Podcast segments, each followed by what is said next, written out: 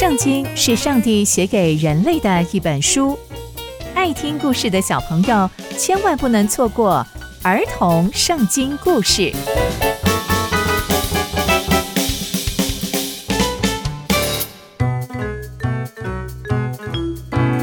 各位亲爱的大朋友、小朋友们，大家好，我是佩珊姐姐。小朋友们，今天佩珊姐姐要跟大家分享的故事是在埃及发生的十灾后续哦。天山姐姐在上一集说到，因为法老的心刚硬，上帝就要伸手攻击埃及，好让埃及人知道耶和华是神。更提到第一灾是血灾，那接下来又会发生什么事情呢？让我们一起听下去吧。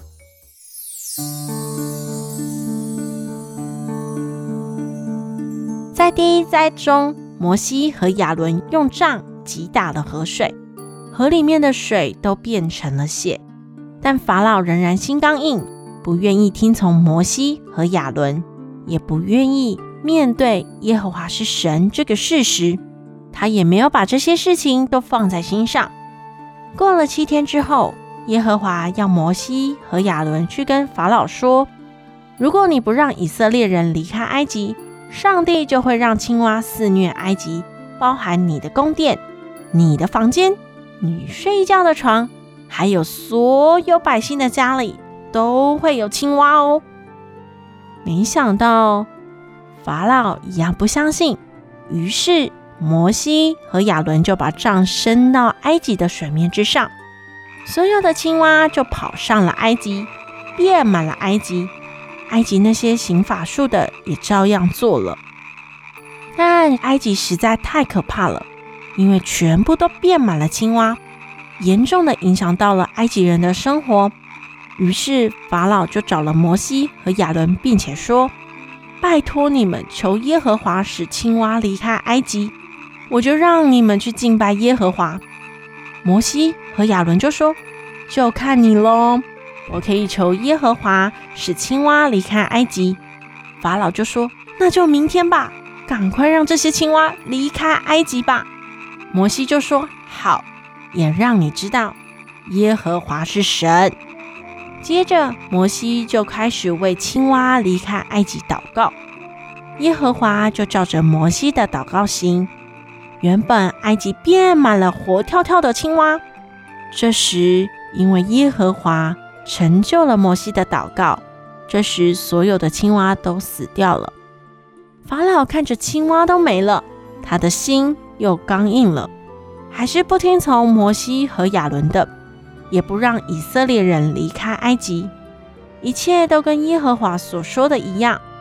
埃及遭受青蛙攻击，这就是十灾中的第二灾——蛙灾。接着，耶和华又让摩西和亚伦拿着杖击打地上的尘土，使狮子。遍满了埃及全地，包含了人类和牲畜，所以所有的人和所有的牲畜都好痒好痒，非常的不舒服。而埃及那些行法术的也照着做了，但这次他们已经办不到一样的事情。于是行法术的那些人就跟法老说：“这真的是神做的。”但法老还是心刚硬。不愿意听从摩西和亚伦，一切都照着耶和华所说的发生了。这就是十灾中的第三灾——狮灾。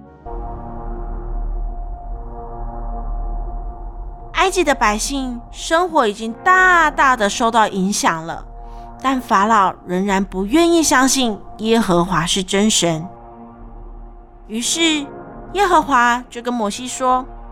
法老早上会来到水边，你就跟他说：“你如果不让以色列人离开埃及，我就要叫成群的苍蝇到你和你臣仆，还有你百姓的身上，还有你们的房子，以及所有所有的土地，都会有成群成群的苍蝇哦。但以色列人住的歌山地就不会有这些苍蝇。我要让你们。”跟以色列人有所分别，但法老还是不把这当成一回事。到了隔天，全部的事情都照着耶和华所说的发生了。法老就把摩西和亚伦找来说：“你们就在这祭祀你们的神吧。”摩西和亚伦就跟法老说：“这样是不行的。你们埃及人本来就讨厌我们的神啊，而且这样是不妥当的。我们要去旷野，离这里大概三天的路程，要照着耶和华吩咐我们的去做。”法老就说：“好，你们去吧。”你们就去祭祀耶和华你们的上帝吧，但你们不可以离我太远，而且你们要为我祷告。摩西就说：“好，我现在就出去求告耶和华，让所有的苍蝇明天就离开埃及。”耶和华就照着摩西的祷告，成就了所有的事情，但法老的心仍然刚硬，不愿意相信耶和华是真神。这就是十灾中的第四灾——蝇灾。从今天的故事当中，我们可以发现，法老是个心很刚硬，而且说话不算话的人。摩西和亚伦只要他们帮助，他们只要愿意祷告，让青蛙离开埃及，他们就愿意让以色列人出去敬拜上帝。